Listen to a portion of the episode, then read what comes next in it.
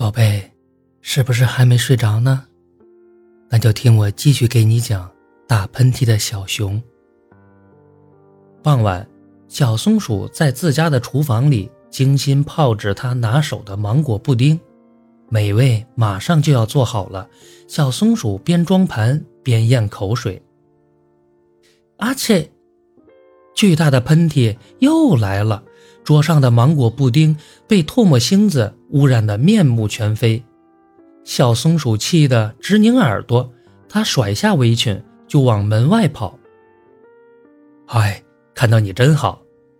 夕阳下，小熊欢快地对小松鼠说：“我用芭蕉叶给你做了一个漂亮的窗帘，你一定会喜欢的。”我不喜欢，小松鼠不满地说：“小熊啊！”你就算想我，也不能这样不分时候啊！小熊一愣，以后不要没事老想我，多想一点有建设性的东西。我很忙的。丢下这句话，小松鼠转身就走，心里还惦记着那份没能大功告成的芒果布丁。小熊傻了眼，呆在原地。当天半夜，喷嚏。开始连绵不绝地光临小松鼠，它们排着队，一个接一个的被小松鼠打出来，没完没了的样子。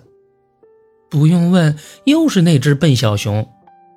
小松鼠一边揉搓发痛的鼻头，一边这样想。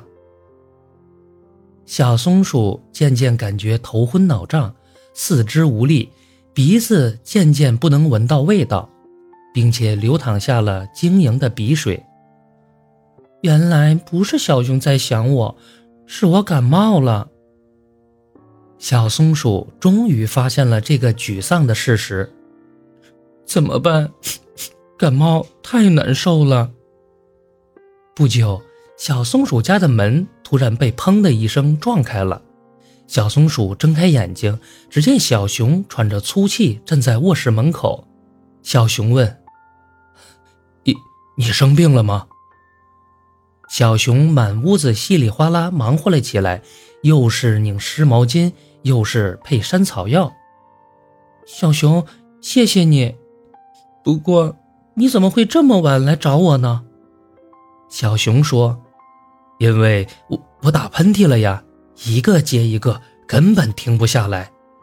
所以我猜，你一定很想很想我吧。”好了，故事讲完了。